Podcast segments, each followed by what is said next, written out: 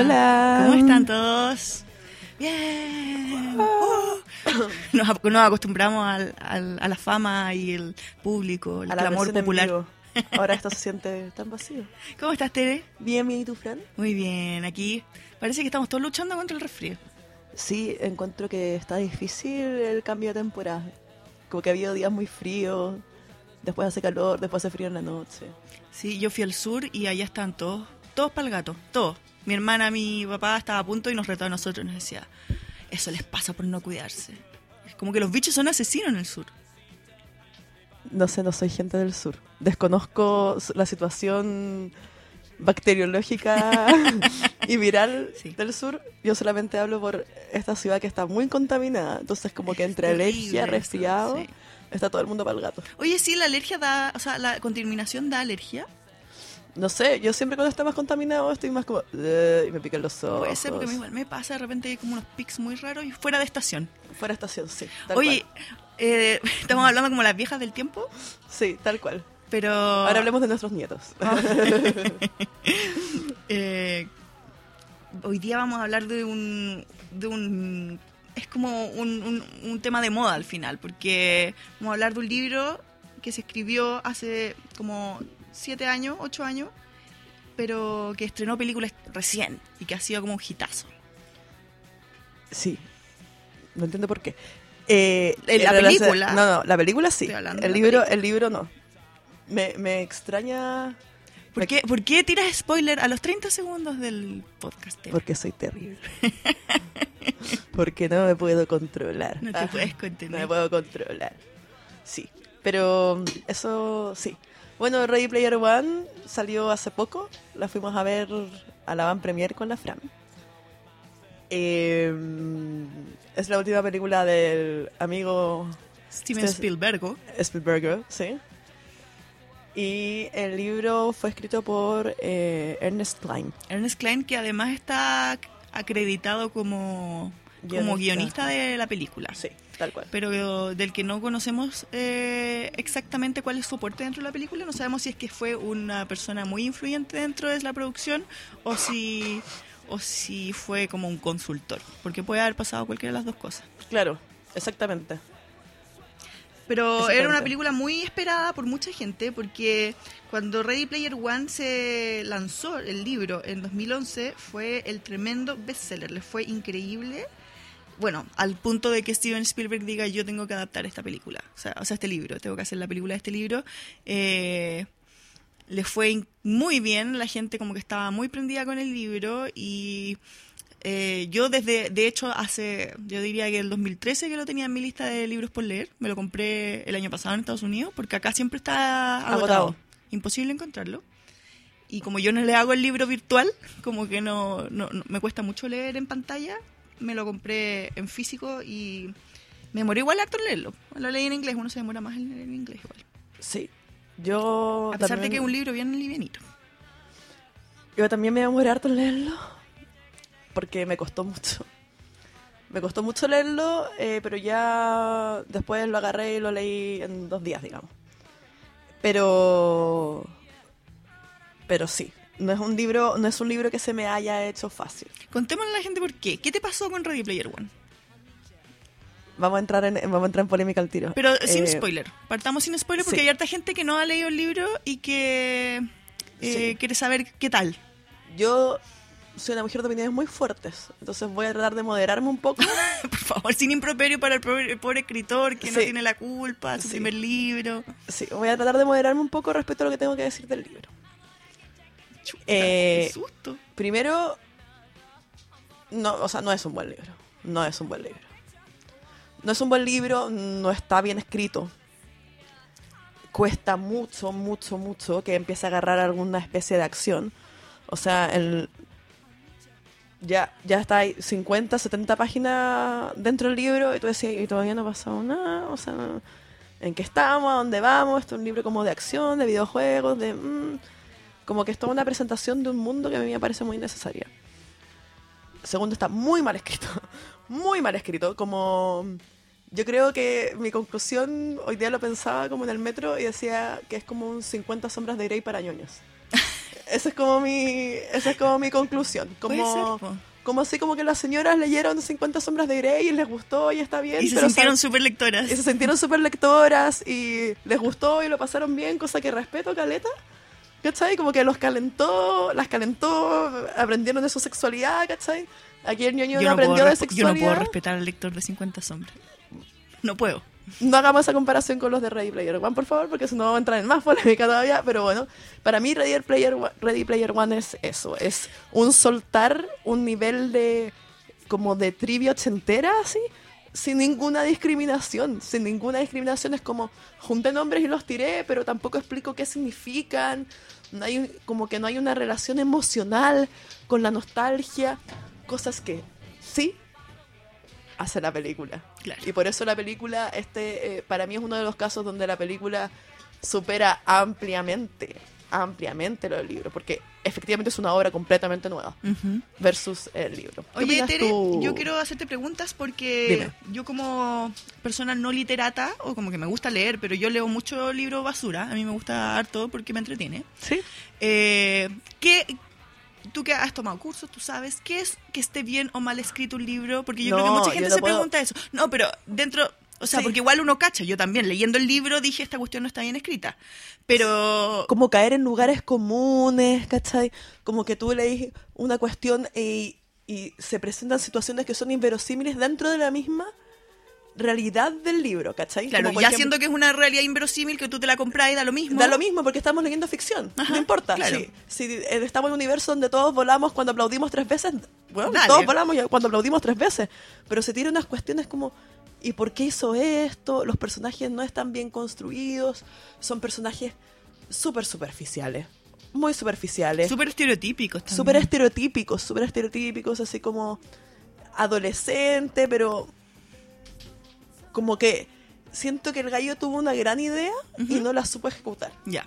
Como que le faltó. Sí, igual se entiende que es su primer libro. Y yo creo que el hit Sí. que tuvo fue más que nada por el tema de la nostalgia y como la verborrea Claro. ochentera. Claro, pero la nostalgia no está, a mi parecer, bien aprovechada, ¿cachai?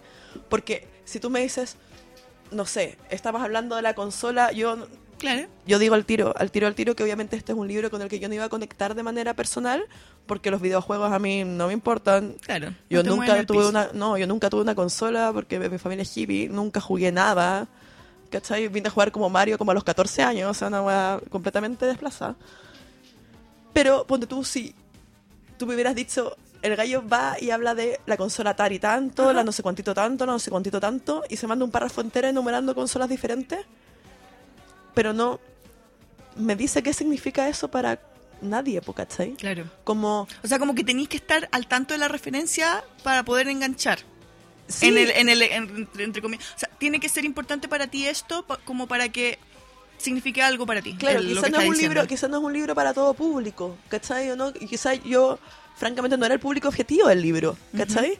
Pero independientemente de eso, además de eso, yo encuentro que está mal escrito porque tiene esas, esas como fallas heavy, como de narración, como de muchas cosas que sobran, que son innecesarias para contar la historia que él quiere contar. De repente siento que él mismo se pierde en la nostalgia en vez de contar la historia misma de lo que se trata, ¿cachai? Eh, no, hay unas cuestiones así como unos.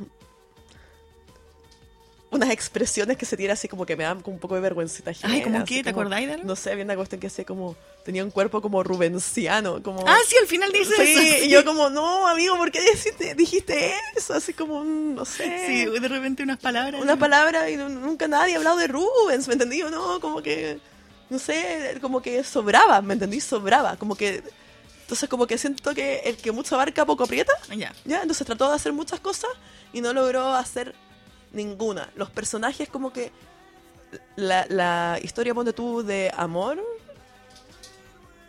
Es que es un amor adolescente. Sí. Yo, mira, yo me entretuve con el libro. A mí- yo sí, cuando lo estaba leyendo, iba a la página 50, como decís tú, y estaba así como, ¿qué esta, qué esta cuestión? ¿Cachai? Así como. Muy adolescente. Pero yo creo que además también, yo. O sea. Quizás soy demasiado comprensiva, quizás soy demasiado... Pero a mí me pasa que yo lo leí y dije, ya, entiendo lo que está queriendo hacer y como que no no hay que esperar más de esto.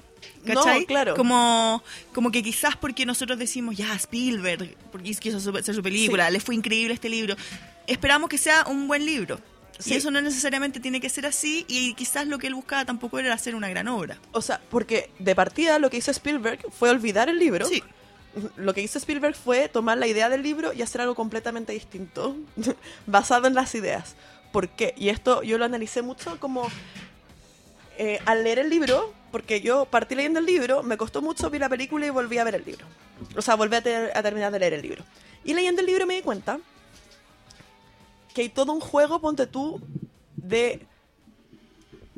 Bueno, el- la- contando más o menos de qué se trata la historia, se trata de esta como plataforma virtual que se llama Oasis, ¿cierto? Donde el creador muere dejando un juego para que jueguen todos los participantes de Oasis, que es como toda la Tierra, Una cacería del tesoro. cacería del tesoro, y el que encuentre el tesoro va a ganar eh, el juego y se va a ser el dueño de Oasis y multimillonario. Muy Willy Wonka.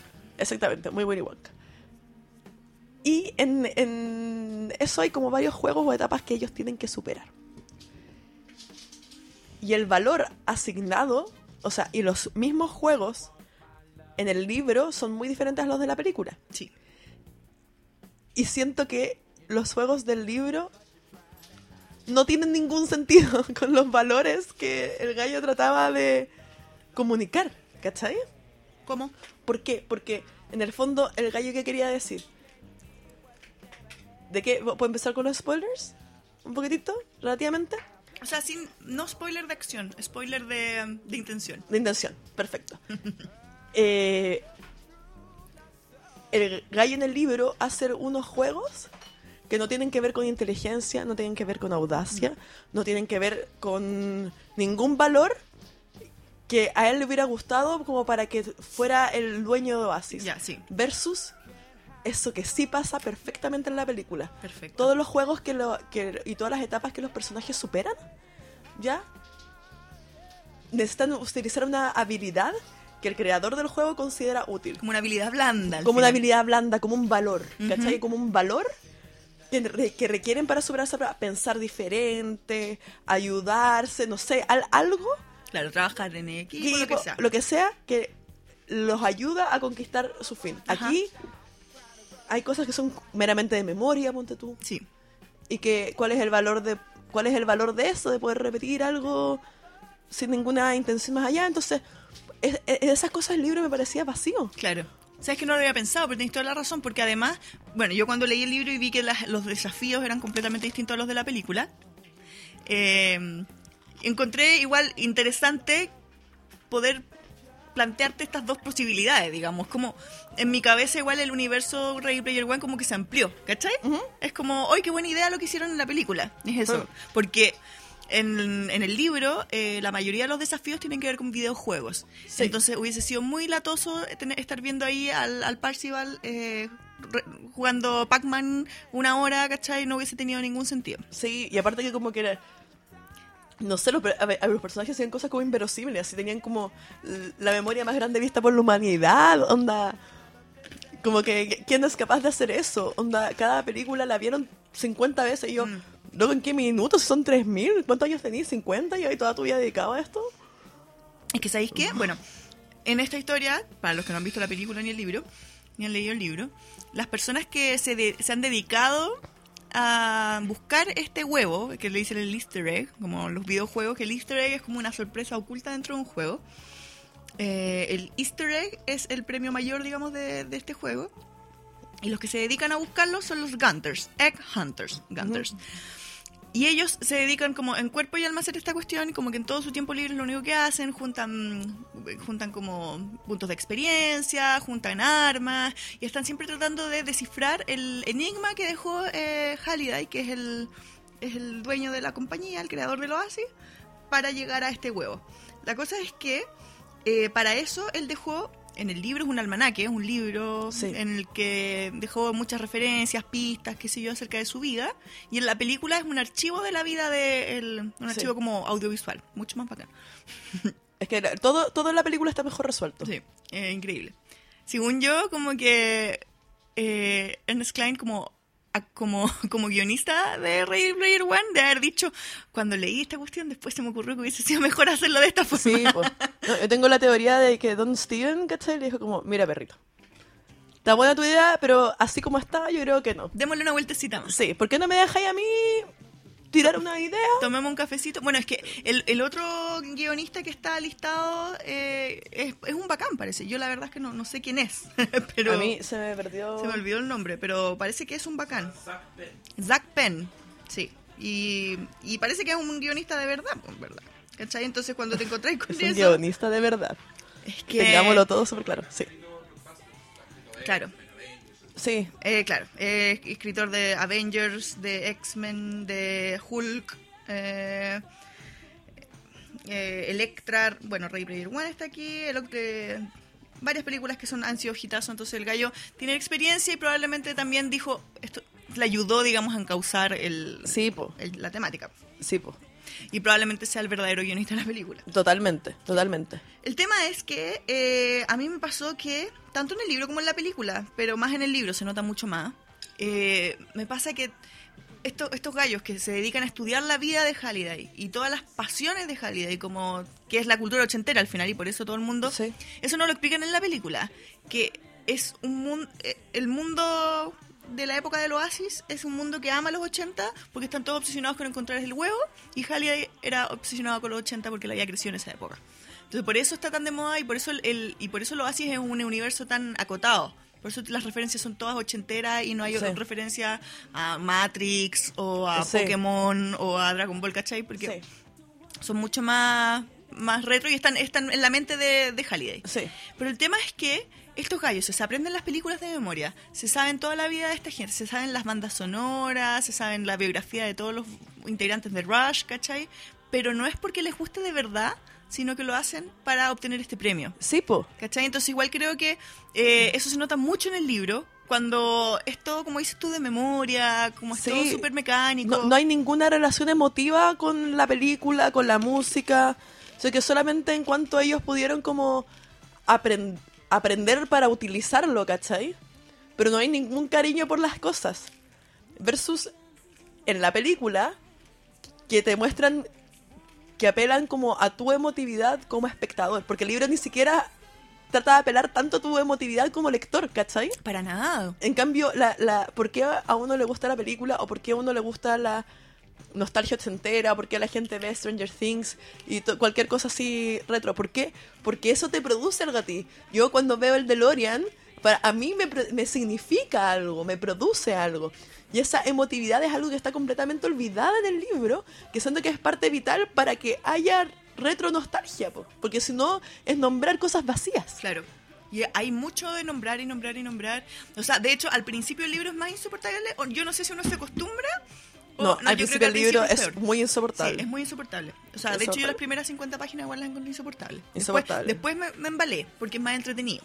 Empiezan a pasar cosas. Sí. Y tú quieres saber qué le pasa a los protagonistas, etcétera Aunque sea todo... Sí. Queréis saber. Es que Y hay- aparte que a mí me pasó igual, que como la película es buena, me pasó que quería ver cómo resolvían esto en el libro, ¿cachai? Y me Sí. llevé varias sorpresas, algunas buenas, otras malas, ¿cachai? Entonces, Sí, mira, yo me entretuve, pero sí acepto que es un, no es un buen libro. sí. No, había, aparte que hay cosas, ponte tú, que a mí me dieron como un hoyo en el alma y en el corazón. Pero igual esto es como. como de. de herir mi propia nostalgia, ¿cachai? Que destaqué esta frase que dice. memorizaba las letras. Unas letras tontas interpretadas por grupos con nombres como Van Halen, Bon Jovi, Def Leppard y Pink Floyd. Como que, ¿en qué minuto de la Tierra Pink Floyd está en el mismo saco que Bon Jovi, ponte tú? ¿Cierto? Como que, Bueno, es que lo que pasa es que Pink Floyd ochentero es bien malo. no, sí, po, pero, pero, Pero si pero, no- si nos o sea, atrás, digamos. yo creo que es opinable, pero, pero como que no, no, no es lo mismo, ¿cachai? ¿No? Como Claro, que usó sí, no nombres que estaban en los 80 y los tiró, ¿cachai? Sí. Entonces, como que esa cuestión Sí, lo mí, fue como, yo, ¡Ah! yo la parte donde más como que hice eh, roll, eye roll, así como que mis, mis ojos se fueron al final de mi cerebro para atrás, fue cuando entró a la habitación, que era como entró al subterráneo de H y mientras los chicos jugaban Pac-Man sonaba War Boys de Duran Duran, entonces era como... Sí. Como muchas, muchas referencias. Y veía libros de cómics y bla, bla, bla. Y era como, oh, como, ya entendí. Entendí Claro, que estamos en los entendí. 80. Entendí Pero- que les gusta la agua. Pero además yo creo que lo que hace, y encuentro que igual es un poco facilista, es que te hace una película en tu cabeza mientras lo estás leyendo. Como, como que te... Es, se demoró tanto en partir el libro porque te hacen una gran introducción, como que te, te plantean el universo súper detalladamente, como para que tú no tengáis que armar mucho más después, ¿cachai? Es como, Puede ser. como que no deja mucho la imaginación. Puede ser, puede ser, porque te lo cuenta todo. Todo, la música, los colores de todo, ¿cachai? Sí. Como- entonces ahí yo creo que... Pero no, ¿cachai o sea, que- Tolkien hace lo mismo y se puede demorar dos páginas en describirte un árbol, pero es, es como, como lo hace. Sí, como que aquí Es se agarra solamente, forma. claro, se agarra solamente la referencia para contextualizar y no necesariamente de una cosa como más real. Y lo Sí. otro es que además tiene temáticas que, como, yo te decía, por eso sentí en un minuto que el libro como que no, no buscaba mucho más. Como por ejemplo que el cabro iba al colegio y los chiquillos lo, lo perseguían y le hacían bullying y como...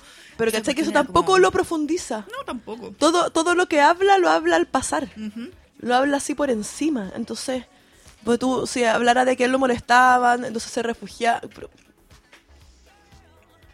¿Cachai? Como que. mm, como que todo como a medias tintas. Es claro que no es una obra maestra.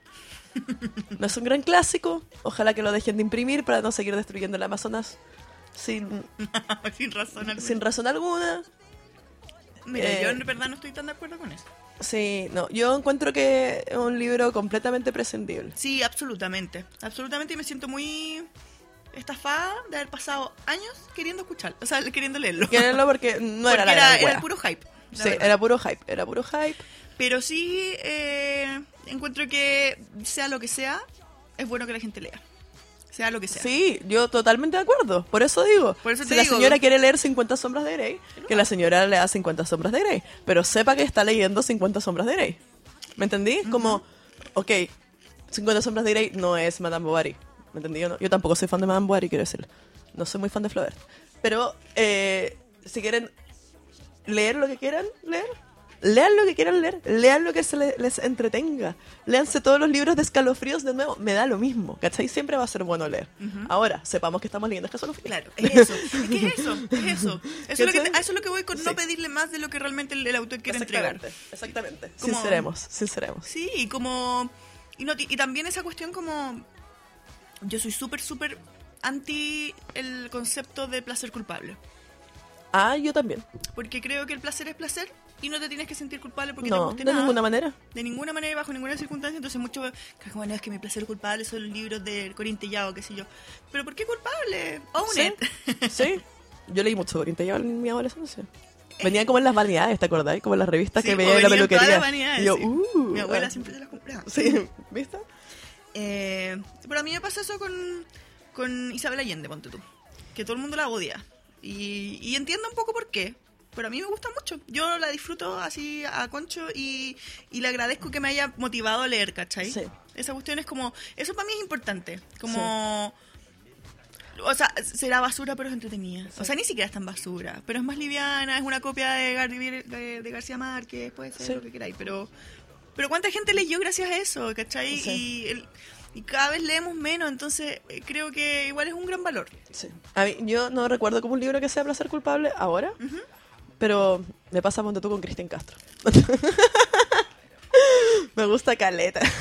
y lo canto y lo lloro con mis primas y toda la cuestión. Y yo sé que es terrible malo, pero me encanta. Así que me da lo Me mismo. gusta con, me pasa Own con Chayanne 90. Chayanne 90, grande Me Chayanne encanta 90. Me gusta mucho la música de Chayanne. Sí. No me da vergüenza. No, nada, ya lo superé, ya lo superé. Mm. Entonces, ¿te parece si ¿Spoileamos? spoileamos y nos metemos a la película? Ya, po. Ya. Metámonos así como...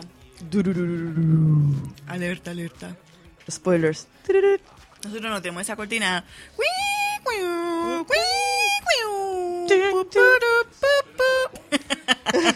Es mejor nosotras si la podemos No, cantar. mejor nosotras.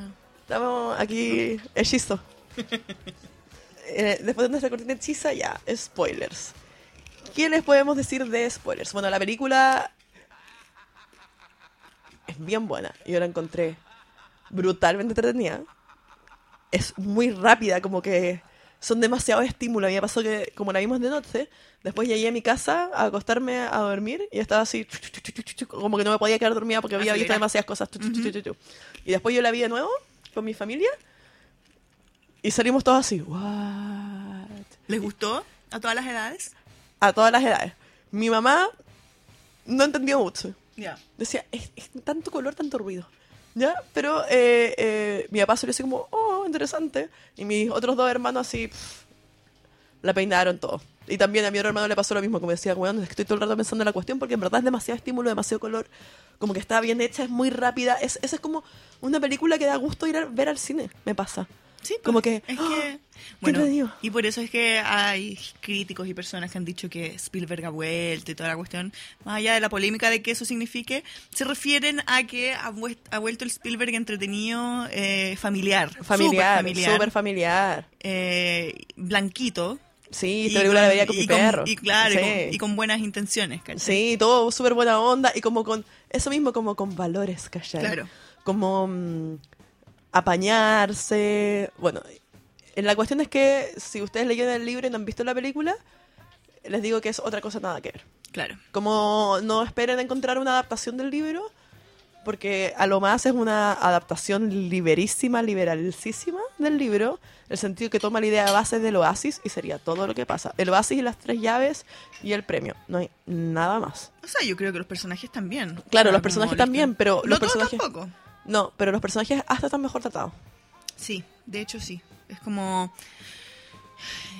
Quizás porque les podéis ver la cara, no sé qué será. De pero- hecho, hay diálogos, con- me, me acuerdo de una línea precisa de diálogo que en el libro está asignado a un personaje Ajá. y que en la película lo dice otro. ¿Ya cuál es? Ya estamos en spoiler. Ya estaba en spoiler, lo dice como, puedo ser un guatón llamado Chuck viviendo en un eh, subterráneo de Detroit, Ajá. en un, no subterráneo, sí, un subterráneo de Detroit. Eh, eso en el libro lo dice Wade respecto a A otra persona, a, a sí mismo, Sí, exacto. y después es lo que usa H. H para decirle a, Ah, Wade. a Wade que en el fondo Claro, que- no confíes en el resto porque yo mismo Ya te, no- ya, ya no te hice loco. Sí, pues. No soy lo, quien digo ser. Claro. Eh, los personajes en el, en el libro, o sea, en la, en la película se mueven por otro set de valores diferentes. Sí, puede ser. El, hay más como compañerismo, apañarse. No es tan individual el juego. ¿Me entendí o no? Sí. Porque al- el- el- en el libro deja de ser individual hacia el final nomás. O sea, y porque tiene, porque Halliday lo quiso así. Que en el, Claro. fina- en el final del libro, eh, para Es abrir la- forzado. claro, para abrir la puerta de cristal tienen que abrirlo tres personas al mismo tiempo. Sí. ¿Cachai? Entonces ahí obligados a, a juntarse cuando estaban, claro, estaban, estaban luchando todos juntos y todo, pero finalmente iban todos por la, por la llave. Claro, o sea, por la puerta. Por la puerta. Aquí también obviamente iban todos por la puerta, pero se unieron para derrotar a... En el mundo real se unieron, po. porque en el libro lo que pasa es que a mí igual me gustan esas, cosas del libro, ponte tú, como, como que haya más espacio en el mundo exterior eh, que en la película, porque la película está casi toda hecha en el oasis. Sí. Eh, y que... eh, pero claro, o sea, es completamente más individual porque Wade o Parcival lo que hace es, y te cuentan que el gallo se va, se cambia de ciudad porque se está escapando de los malos que lo quieren matar, eh, se encierra en una pieza, se dedica a jugar full, empieza a ganar plata porque es famoso porque fue el primero en encontrar la llave. Entonces empieza a urdir un plan para, para poder eh, obtener la llave y para poder como hackear a los malos. Entonces, toda la parte que es como que es la que hace la chica Artemis en la película, que es la de infiltrarse dentro de la oficina de los Sixers, la hace solamente Wade Watts. Sí. Y el gallo hace como un hackeo y el gallo Exacto. se, se pela y se depila las cejas. Sí. se pasa por una, una, una transformación que... Igual yo me entretuve con todas esas, esas partes porque... Bueno, uno porque eran distintas a la película, entonces eran inesperadas. Eso me pasó por... Eso me pasó, yo creo que solamente por haber visto la película antes de leer el libro. Sí. Que era como a ver cómo van a Como, resolver ah, esto. esto es un aporte. Claro. Sí, eso mismo, como ver cómo, cómo resuelven este conflicto de Claro. ahora. Sí. Sí. Y... Pero claro, pues él lo hace todo y después llega y le cuenta a los cabros, oigan, eh, hice esto. Sí. ¿Cachai? Entonces Sí. es mucho menos equipo y mucho y mucho más competitivo en su... Claro. La, la- la película, los personajes son más participativos, ¿cachai? Claro. Como que hay un pu- después de un punto, cuando la weá ya se empieza a ir como a la mierda, como que empiezan a todos a participar muy juntos. Claro. Y, y la misma naturaleza de todos los desafíos de cada una de las llaves es diferente. O en el libro tienen que pasar como en el fondo dos desafíos. Claro. Encontrar la llave y después cuando abren la puerta, conquistar como la puerta. Claro. En cambio en la película eh, es como... Y eso puede ser que lo haga incluso un poco más latero en el libro también, porque se Sí. demoran más en avanzar. se demoran más en avanzar. Pero igual en el libro pasa una cuestión muy chistosa que hasta la página 300 hemos encontrado como una llave y después todo precipita. Así Bueno, como... y, precipita así como que en verdad los cabros no, no, no es como, como que de verdad eh, solucionan los problemas, sino que reciben tips, eh, entre Sí. ellos se, se soplan Sí. eh, o hackean a los malos y averi- averiguan por ese lado. Sí, como que... eh, y como que me dio la sensación así como de... Son menos uy, ingeniosos en el libro que en la película. Sí, exactamente. Como, uy, llevo 350 páginas y me faltan dos... dos eh, tengo que hacer la corta, porque si escribo un libro de 800 páginas sé que no me lo van a sentí eso. preguntar. Sabes que yo sentí que en partes la cuestión como que se precipitaba y de hecho encontré que el final era súper anticlimático. Súper anticlimático, como que no se Cuando, cuando el gallo, mira, en un minuto, eh, en esta gran batalla final en la que este gallo Parcival se transforma en Mega Man, en Sí, Ultraman, Ultraman. Ultraman, para eh, vencer a, a Mecha Godzilla. Godzilla. Mega Godzilla, sí. En un minuto, el párrafo es así como, literalmente, fui, tiré un golpe para allá, un golpe para acá, sim, sam, sam, y el otro se murió. En un párrafo, En un, en un párrafo, párrafo. se solucionó todo el problema, que había sido una cuestión muy terrible y que era como la cuestión más, la batalla más mm, Cruenta. cruenta y más Sí. heavy de toda la historia de los Oasis. Y se acabó, En un, en un párrafo se terminó. Entonces, ahí es cuando te da la impresión de que este gallo escribió el final apurado. Apurado, apuradísimo, sí. Sí, no se dio el tiempo. No se dio el tiempo Sí, ni. no- o no- quizás es falta de experiencia, no sé, pero o falta de ideas, como que te sentís que eh, profundiza mucho en cosas que no son necesarias y falta mucho en las Exactamente, cosas que, en las cosas que se y necesitan. que realmente te van a mover. Exactamente, exactamente. En la película eso se soluciona. Claro, en la película eso se En la película se soluciona de mucha mejor manera. Toda la parte de la guerra es espectacular. Aparte que la película tiene mucho más humor. Como que el libro no tiene. Como que cuando trata de tirar una talla es como. no. En cambio. como que no. En cambio, la película yo me cagué de la risa en mil partes. Lo pasé súper bien, ¿cachai? Como. Es una película demasiado entretenida. Demasiado entretenida. ¿Hubo partes del libro que tú hayas dicho, ah, igual esto es choro? Puta, no. ¿No? No. A ver, espérate, yo noté algo porque. Si algo que me- yo, yo soy muy ñoña, solamente que no en el sentido de videojuegos ñoña. Es que está bien, pues cada uno Mm, tiene sí. su, su lado. Ah, En todo caso, las referencias de los videojuegos son solamente ochenteros. Entonces, no necesariamente un gamer de los 90 entiende. entiende las sí. referencias. Porque hay muchas referencias a juegos muy antiguos Sí. que probablemente nadie alcanzó a jugar y que no son... O sea, tenéis que ser un gamer muy, muy, muy metido en el tema como para haber estudiado todo esto. Sí. Eh, eh, sí, no sé. ¿No lo pillaste? No, lo pillé y ya se me olvidó lo que estaba hablando. Porque déficit atencional. Te pregunté qué parte del libro había encontrado así como de qué choro. No, lo que. Ah, eso. Lo que encontré acá que. Yo dije que lo que.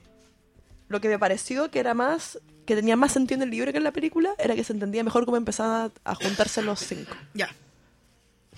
Pero a Ya. mí... Ay, pero igual ahí hay una... Pero no me, gu- no me gustó.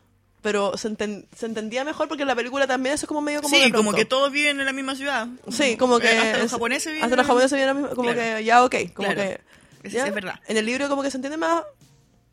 Igualmente en la película no me hizo falta. Claro. Sí, es ¿Cachai? como que tú lo perdonáis, da lo Lo mismo. perdón, sí. Pero en el libro es bien apestoso, en verdad. Como que. No, esa parte. Te juro que ahí ya como que me dio ganas de tirar. Yo, yo venía ayer porque yo me lo terminé hace tres horas.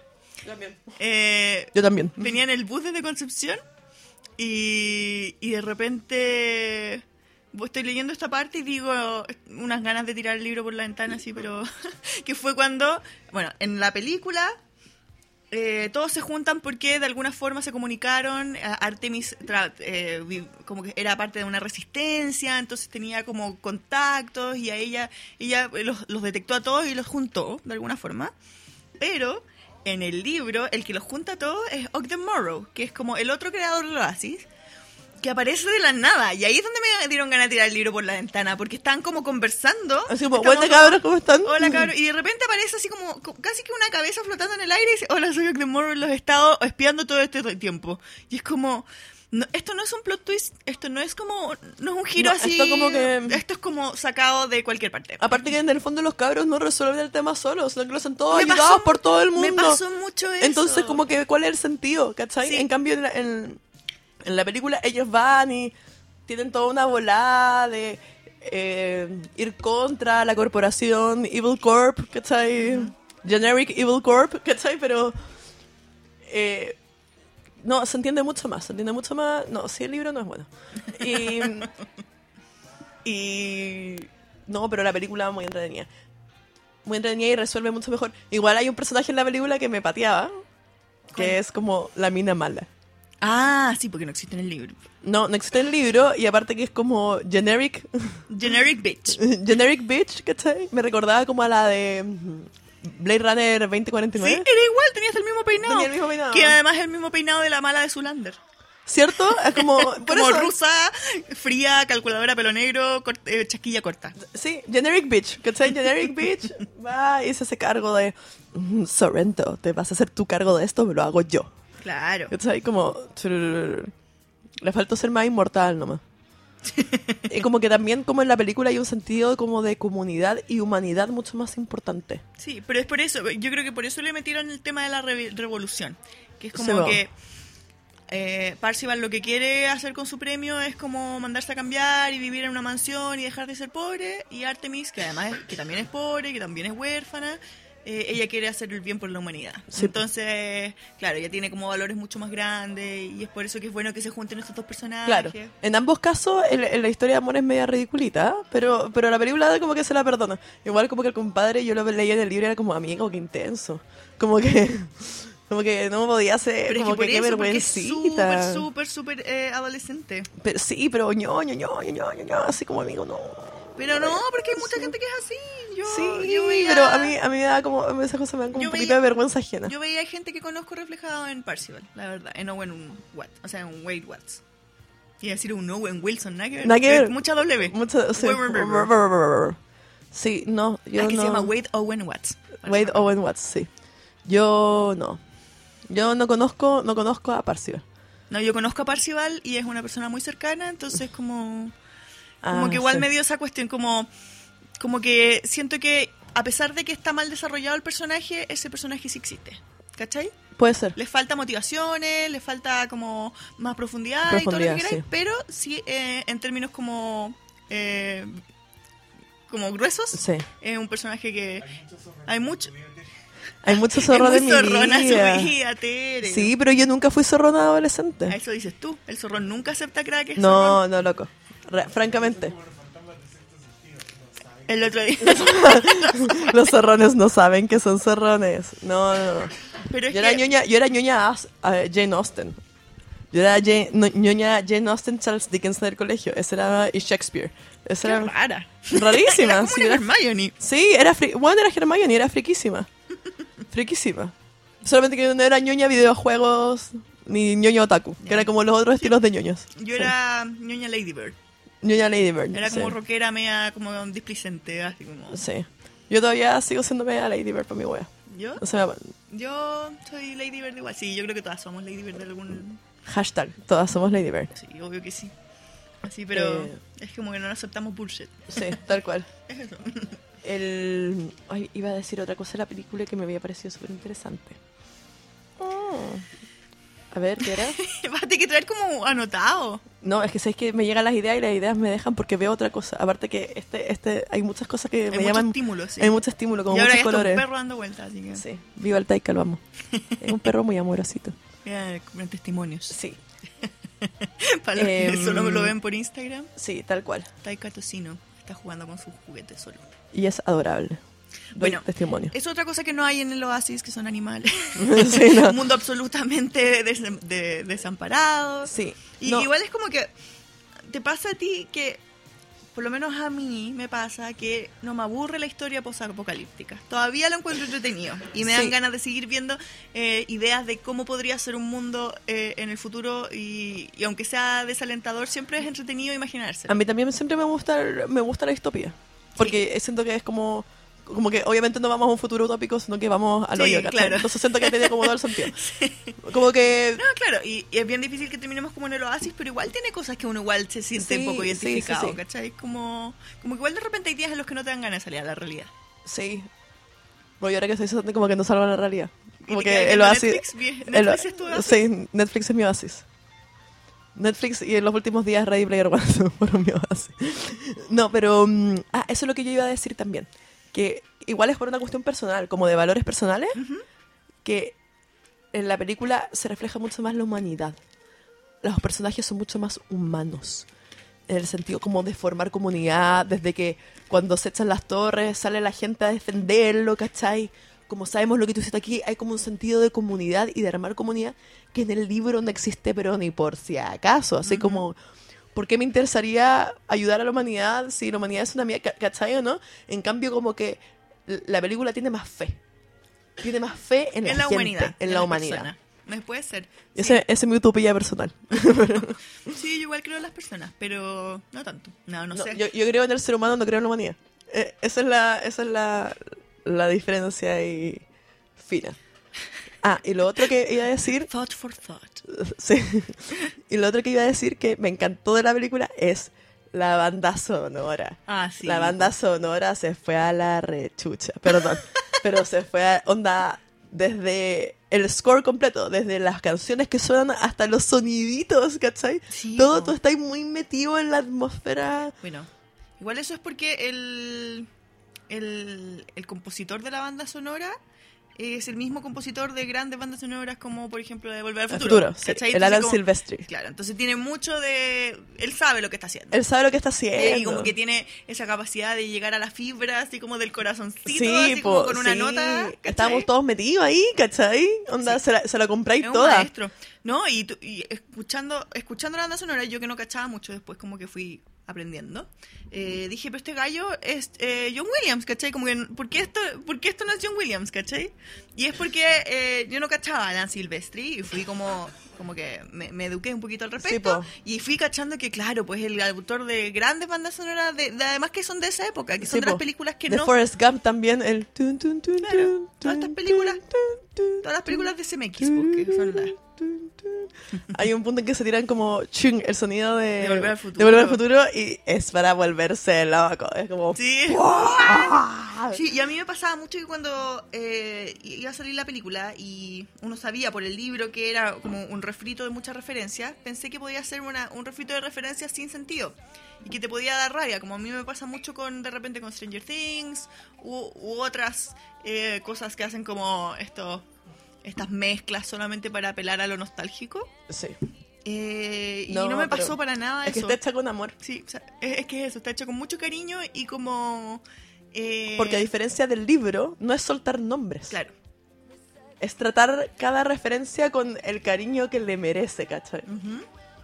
Entonces, desde los personajes como los extras, que eran gente así, personajes ñoños nostálgicos de siempre, ¿cachai?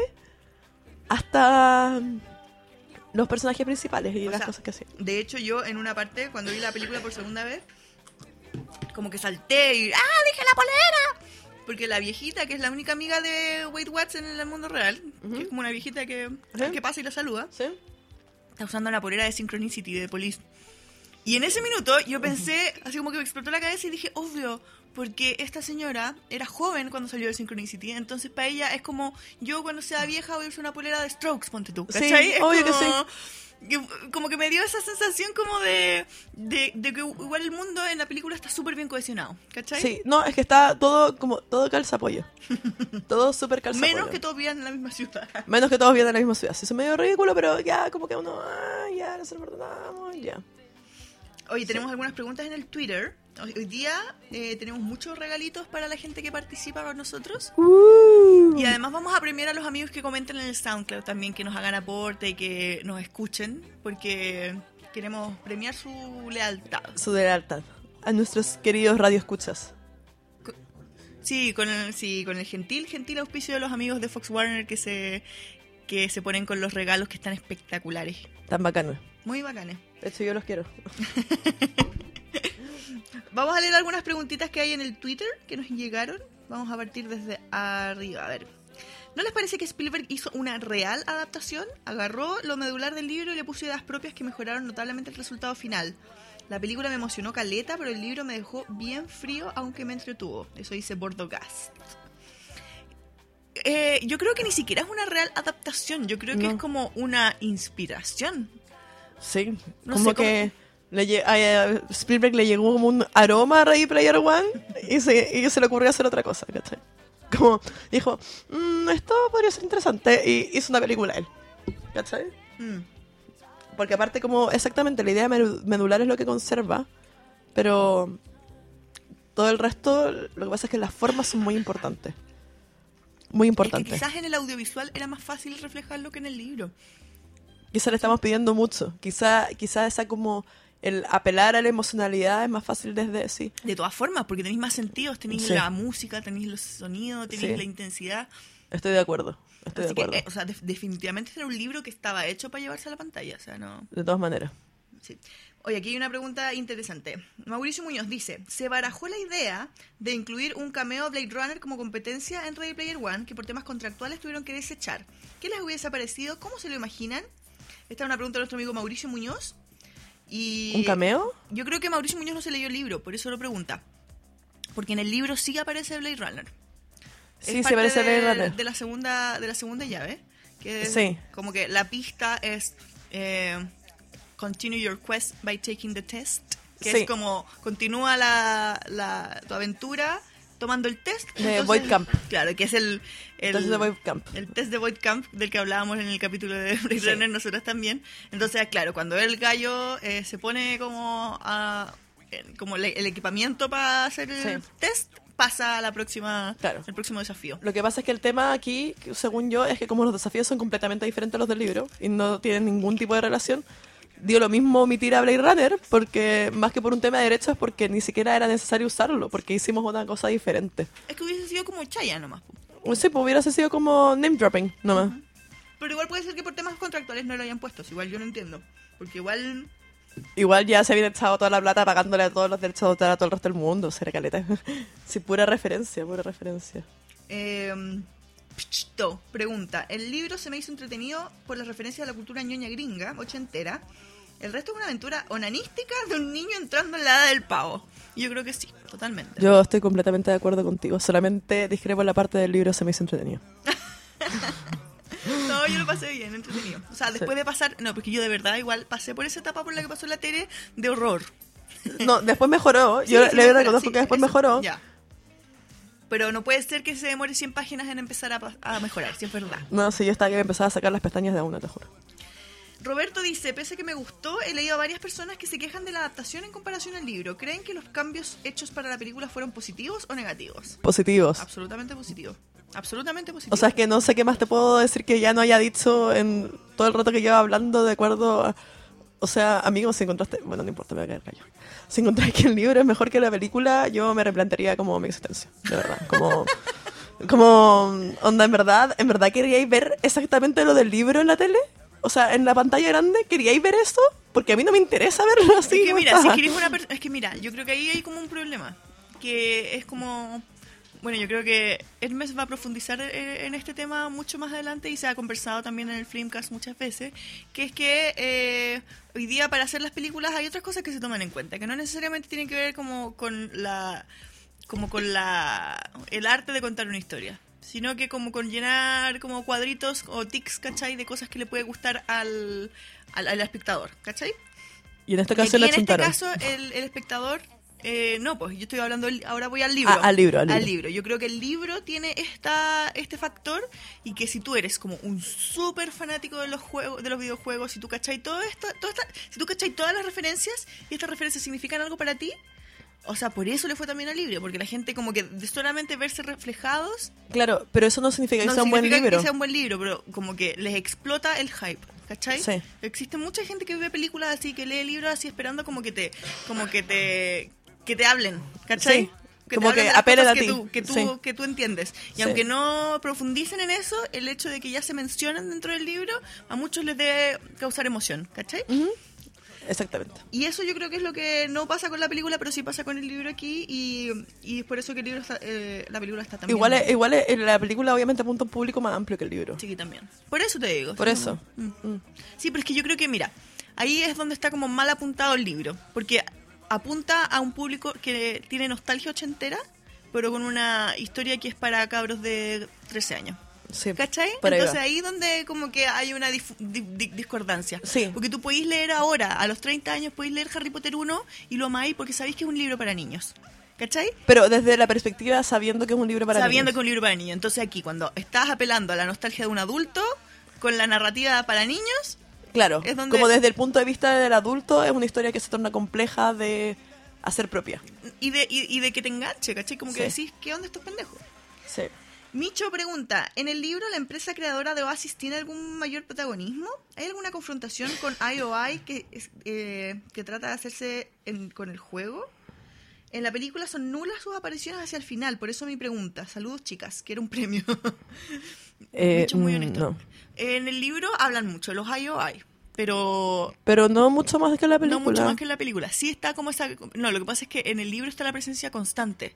Y en el libro, ponte tú, cuando está en la, en la búsqueda del huevo, eh, están todo el rato luchando contra que los Sixers van llegando al, Claro. al scoreboard, ¿cachai? Claro, Como al... como que lo- les van Los van pisando, pisando los los talones. Es como esa sensación. Pero sí, Sí. siento que en la película se siente mucho más...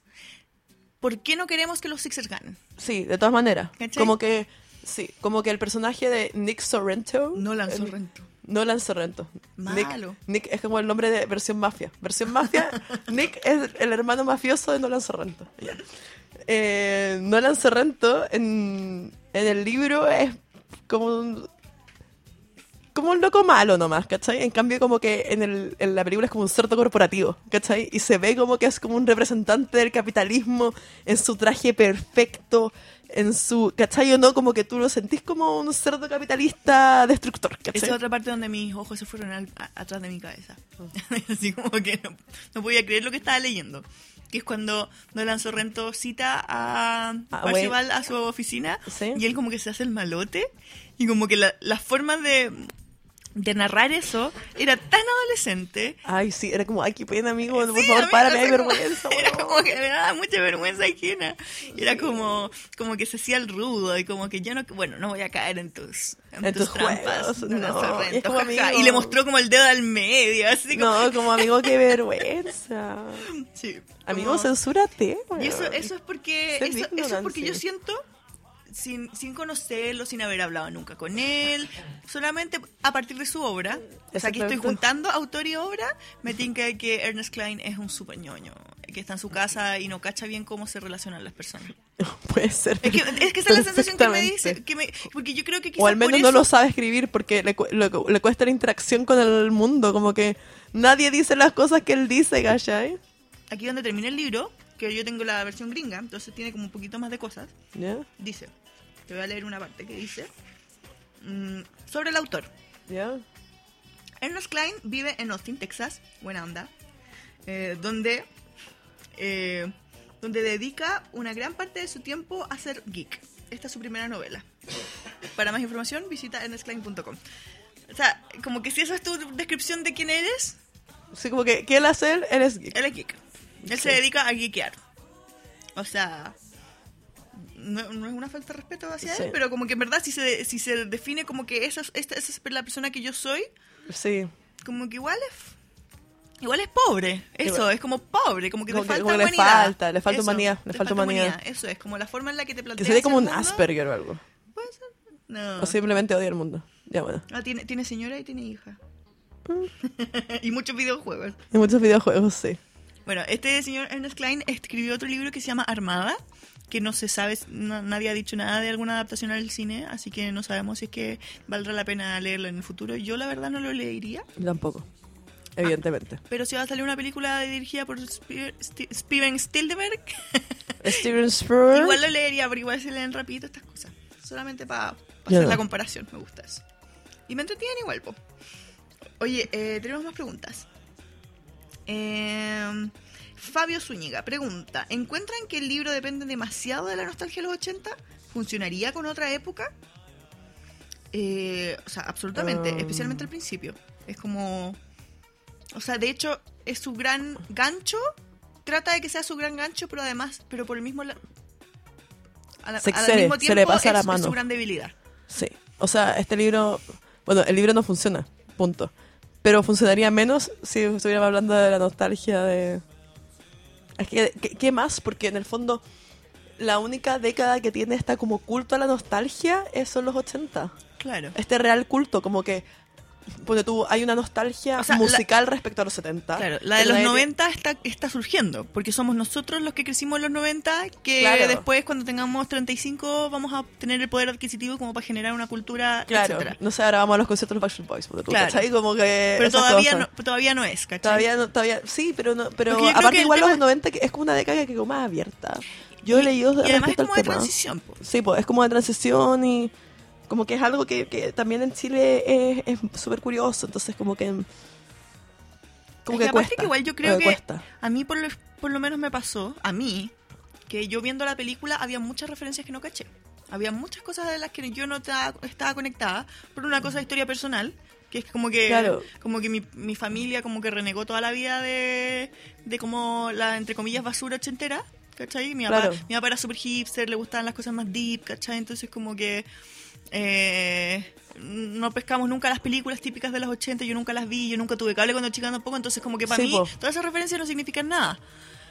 Pero pero aún así la película se me hizo muy entretenida, ¿cachai? Sí, pues. Entonces eso es como eh, indiscutible. Sí. Da lo mismo que tú no y cachai todo. De hecho, eh, mi referencia favorita en el libro, o sea, en la película es lejos es la secuencia del, del resplandor, que la encuentro maestra. No, maestra, eso no aparece ni por si acaso en el libro, po. No, pero es ahí donde yo quedé así como para atrás, ¿cachai? Como que No. dije, no, no, aquí ya se Es que, los chanchos. es que ahí, ahí es donde todo se, desmadra. sí, ahí es donde se te abre la boca y se te queda Sí, abierta hasta ya, no, no sé. Total.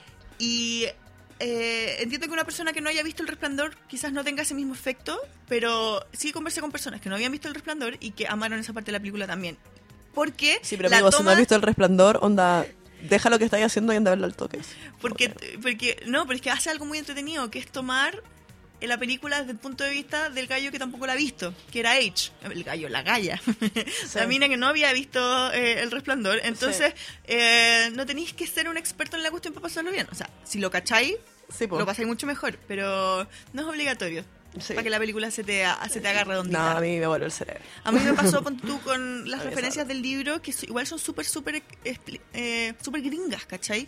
Porque acá en Chile en los 80 vivíamos en una dictadura, teníamos, había muchas cosas que acá no llegaban o que se demoraban mucho más en llegar, eh, temas de la cultura, de películas, ¿cachai? Aquí hay es muchas como de referencias. videoclub. Es como de videoclub. Hay muchas referencias que no vamos a cachar. Ponte tú, aquí habla, ya, como que habla al voleo de Ferris Bueller, ¿cachai? De Break- eh, Breakfast Sí. Club, pero no ha- pero ponte tú, la película que tienen que recrear, que es uno de los desafíos, es War Games, que es la primera película de... eh, Eh, de, Mal- eh, no. de- Matthew Broderick. de Matthew Broderick. Sí, Una película que- que, yo no he visto ni por si acaso, visto, que nunca, si acaso. nunca la había escuchado hablar tampoco, y quizás, quizás estoy, quizás es un tema mío, porque yo no tengo mucha conexión con la década de los 80, pero sí creo que es demasiado específico y demasiado de nicho. Demasiado. O Yo sea, un cabro, un cabro de visto. 20 años hoy día que se ponga a leer Ready Player One no va a cachar ni por si acaso. O sea, yo con suerte, por suerte tenía ese, el tema de las músicas, monte tú. Yo Sí, cachaba las referencias musicales, algunas de las de películas, un poco de lo de los videojuegos, pero muy, muy poco. Muy, muy poco. Y el resto sería, ¿cachai? Entonces como que Sí. por eso nosotros quizás podemos verlo con esa altura de miras, entre comillas, de decir esto no me llega a mí. Claro, con, la distancia. Y por eso a los gringos les gustó tanto y por eso fue tan bestseller, porque a ellos sí les llegaba desde un punto de vista nostálgico. Puede ser. Entonces Puede como ser. que Puede ser. como que se, se, se apoya demasiado en esa parte también. Sí. Y claro, entonces para la gente que sí tiene ese tema de la nostalgia es un- una cosa buena para el libro, pero para nosotros que no lo tenemos no significa nada. Mauricio Muñoz dice, me pareció una gran adaptación la de Spielberg, ya que el libro, si bien es bien entretenido, el enganche nostálgico y geek es un plus. Su tono a veces llega a ser demasiado oscuro, cosa que Spielberg deja de lado. ¿Qué cosas debieron quedar en la adaptación? Nada. ¿Tú decís que nada? No. Eh, No, lo que debería haber quedado en la adaptación era que en verdad la gente vivía en distintas partes. Porque en verdad la película es medio ridículo. No, a mí hay algo, que, eso, hay algo que en la película no me gustó tanto, pero es porque lo había leído en el libro, que es ponte tú la relación que tenía Parcival o Wade con su familia. ¿Cachai? Que cuando se muere la tía, en la película al gallo le da lo mismo. Es como, ay, se murió mi tía, y chao. Pero en el libro tú entendís que el gallo odia a su tía. Su tía lo único que quiere es echarlo y es como estas tías que... Es como la, la señora que adoptaba a Grenouille en el, en el perfume, que era solamente para tener como los tickets de comida sí. es eso lo que pasaba aquí, pues por eso el gallo estaba tan eh, desconectado de, de la realidad. Y en el libro, eh, la, eso a mí me pasó con el libro que lo encontré demasiado, demasiado Harry Potter miserable, eh, soy solo, soy huérfano, nadie me quiere, vivo como en un, en un armario, todo mal, mal, mal, mal, mal, como medio Dickens, pero Dickens... En la flighte, bola, sí. Dickens Flight. Dickens Flight y eso no lo tiene la película eh, pero sí creo que te da un poco más de contexto para saber quién es el personaje desde ese punto de vista ¿cachai? cosa que no se Mm. echa tanto de menos en la película porque lo desarrolla desde otros lados pero eh, es, es demasiado distinto eso ¿cachai? como que me es medio disonante como que el personaje de la película esté tan desconectado de su propia realidad Sí. ¿Cachai? Sí. Como que pasan todas las cosas, el gallo como que pierde todo lo que tenía y le importa un- una raja, pero en el libro tú lo entendís un poco más porque... Porque el fondo la odia, En el, entonces- claro, en el, en el libro realmente te sentido muestran que le importa una raja. está solo, ¿cachai? Sí. En, el- en la película no te muestran eso. Sí. Igual me gusta, no, igual me gusta un poco el tema ese de que, como que te expliquen hasta dónde llega el oasis en la vida. Ponte tú que Wade iba al colegio en el oasis. O como que había gente que trabajaba en el oasis. eh, Claro. ¿Cachai? Como que eso te lo muestran en la película, te lo muestran como la secuencia inicial mientras van bajando porque Claro, están todos sea, metidos en la cuestión. Las primeras 100 páginas del libro son los primeros 5 minutos de la película. Sí. ¿Cachai? Horrible. Pero sí, claro, yo creo que en la película me falta un poco de contexto, pero si no hubiese leído el libro no lo hubiese echado de menos, ¿cachai? No, exactamente. Esa es la cuestión. Exactamente. Es que esa es la cosa. Esa es la que- cosa. Sí, como que yo lo eché de menos porque había leído y dije, hoy, ¿dónde quedó esto? Sí. Pero, pero no es necesario. Sí. Eh, Pablo Burgos dice, yo tengo una pregunta. ¿Cómo le explico a alguien, sin enojarme, que en el cine es mucho más divertido ver una carrera que a personas jugando Dungeons and, Dragons? Me encantan sus podcasts, ojalá algún día se repitan a King y nos recomienda Green Mile. Yo creo que la única forma que tienes que hacerlo sin enojarte es poniendo Ready Player One. Sí, onda como amigo. es que... Porque no hay otra forma de que- explicarlo, Es que debe como- haber gente que de verdad está molesta porque le tiene cariño al libro, por alguna extraña razón, que había dicho, ay, pero ¿por qué no...? no Porque es cinemáticamente difícil. Porque yo me siento a ver a alguien en la vida real jugar un minuto de un videojuego y me quiero matar, ¿cachai? Imagínate, estoy en el cine y veo tres minutos de un juego jugando Adventure. Es como... "Ah, mátenme". ¿Y tú cachai que, que YouTube, eh, los youtubers que tienen como más visitas en el mundo son hueones que se graban jugando? Sí, pero no lo puedo entender. Nunca lo voy a entender tampoco. No, yo solamente veía un weón que gritaba como conchetumare, conchetumare, conchetumare. Una wea así. Bueno, Bueno, cada uno ahí con su tema. Es que ese Sí, es el tema. como cada loco con su tema. Sí. Si usted es como un super geek de los juegos de los 80, lea el libro. Eh, en verdad no es un libro que yo recomendaría así como en general. Yo Como nunca. Tú lo, tú lo odias. Yo lo me entretuve, pero si es por entretenerse, hay muchos libros. Yo quemaría todos los ejemplares en Plaza Italia. De hecho yo les quiero les quiero confesar que se me sentía muy culpable de estar obligando a la pobre Tere a, a terminar el libro. Yo creo que no me leía un libro tan malo desde que leí. Lo pensé hoy día, hoy día en la tarde, dije. ¿Desde cuándo no leo una wea tan tan mala? Y era desde que intenté leer 50 sombras de Grey. Esa fue la última vez que leí algo tan recontra malo. Heavy. Qué Sí. heavy, qué triste ponernos claro. La cuestión es que 50 sombras de Grey, evidentemente, lo abandoné. claro, porque no Pero- tenías la obligación de Pero seguir. por favor, Claro. adiós. Para que vean, queridos radioescuchas, lo que yo hago por ustedes, torturarme.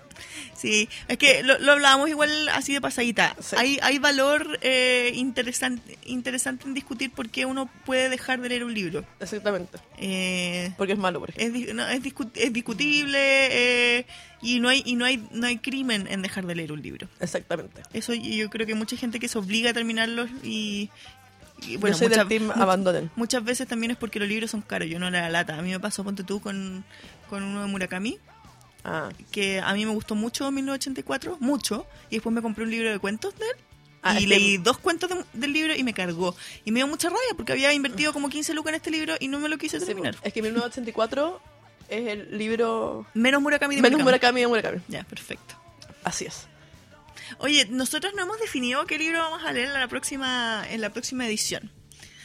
Pero tenemos 50 sombras de Grey y ver la película. y nos vamos a juntar a ver la película. Se enojó la Tere. Yo digo que, ¿qué hacemos? ¿Hacemos una encuesta?